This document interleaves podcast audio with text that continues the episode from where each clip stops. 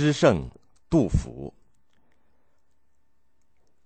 现实主义诗人杜甫比李白小十一岁，他字子美，出生于河南省的巩县。他的祖父杜审言是和宋之问、沈七同时期的著名诗人，对五言律诗的形成和发展做出过贡献。杜甫的父亲曾经任兖州司马，母亲崔氏早逝。杜甫从小就饱读诗书，正如他在一首诗中自称的那样：“读书破万卷。”下笔如有神，他知识渊博，很有政治抱负。公元七三六年，他参加了进士考试，但是没有考中。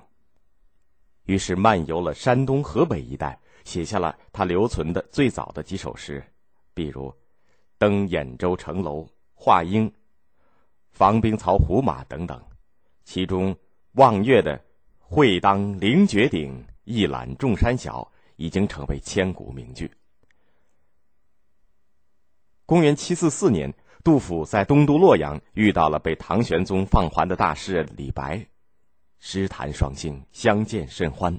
他们一同游览了梁，也就是现在的河南开封；宋，现在的商丘一带，会见了善作边塞诗的著名诗人高适。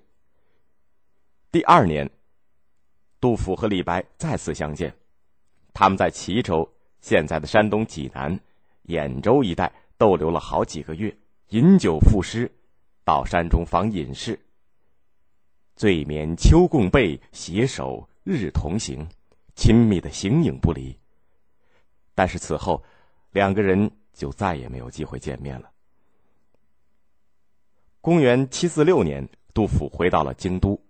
第二年，唐玄宗诏令天下。凡是通一艺的士人都可以到京城应试，但那个时候唐玄宗任用的是宰相李林甫，是一个口蜜腹剑、阴险狡诈、嫉贤妒能的奸臣。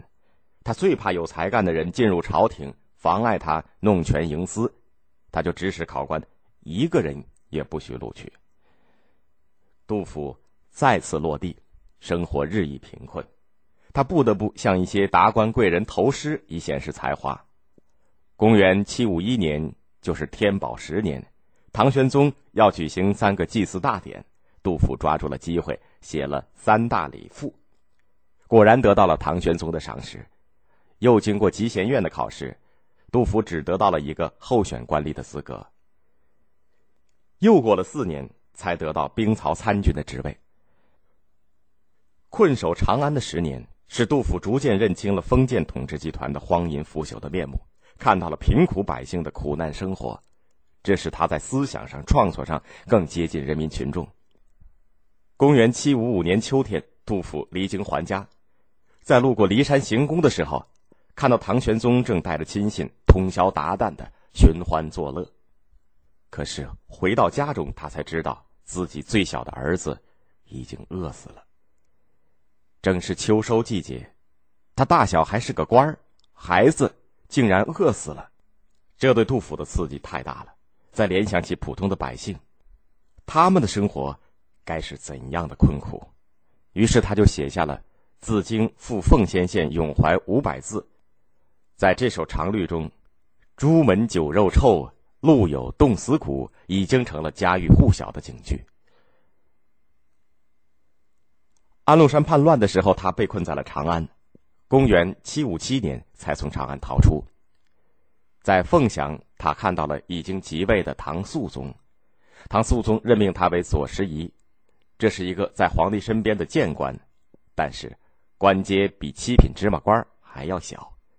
任职不到一个月，就遇到唐肃宗罢免宰相房之士，杜甫上书进谏为房之士辩护，谁知触怒了唐肃宗，下令审问杜甫。多亏新任的宰相张镐等人的说话，才使杜甫免除了处分。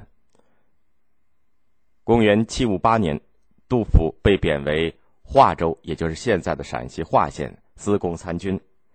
在华州，他更多的看到了百姓们在战乱当中的悲苦生活，看到了战争给贫苦的劳动人民带来的多少的人间悲剧。由此，他写出了自己的代表作——诗歌史上的不朽名篇《三吏》。新安吏、石壕吏、潼关吏和三别，新婚别、垂老别、无家别。这六首组诗当中，石壕吏更是以白描的手法，生动的描绘了官兵们强征兵，造成了百姓们家破人亡的悲剧。他的艺术感染力震撼人心。第二年，杜甫放弃官职，来到成都，在郊外的浣花溪边筑起了几间茅屋。这就是至今都很著名的杜甫草堂。在成都，杜甫的生活相对比较安定，但是仍很穷困。一年秋天，大风卷走了茅屋顶上的茅草，他由自己的贫困。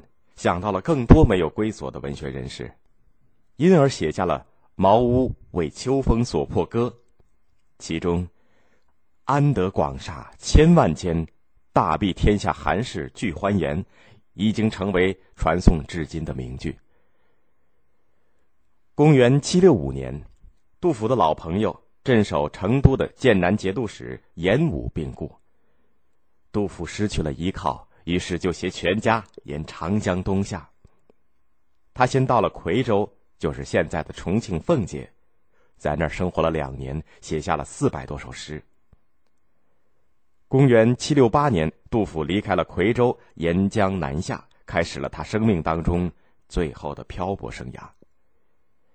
他先后到过江陵、公安、岳州、潭州，就是现在的湖南长沙。原打算投奔老朋友潭州刺史韦之进，可是韦之进已经去世，加上潭州发生兵乱，他只好带领全家沿湘江而上，去郴州。他的治所就是现在的湖南郴州，投靠舅父崔伟。但是船到耒阳，就是现在的湖南莱阳的时候，江水猛涨，船不能行驶，只好停泊在方田驿。他们在方田驿挨饿了五天，幸亏耒阳县令得到消息，派人送来酒食，总算没有饿死。由于无法南行，他们只能返回潭州。他原打算从潭州再北上襄阳、凤中，但此时杜甫已经病得很重。公元七七零年冬天，杜甫在小船上写了《封吉州中》。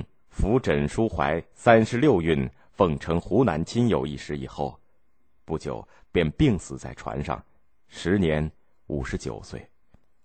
当时家人把他葬在了岳阳，直到四十三年后，他的孙子才把他的灵柩归葬在河南偃师。一代大诗人的晚年后事，竟如此凄凉。杜甫身后为我们留下了诗作一千四百多首，他的现实主义的手法，他对劳苦大众所寄予的深切同情，体现了儒家的仁爱风范，因而获得了诗圣的美名。他的作品又大量而直接的描绘了动乱时期的真实社会生活，所以又被誉为诗史。千百年来，不少人试图评比李白、杜甫的高下，其实他们是两个风格完全不同的作家。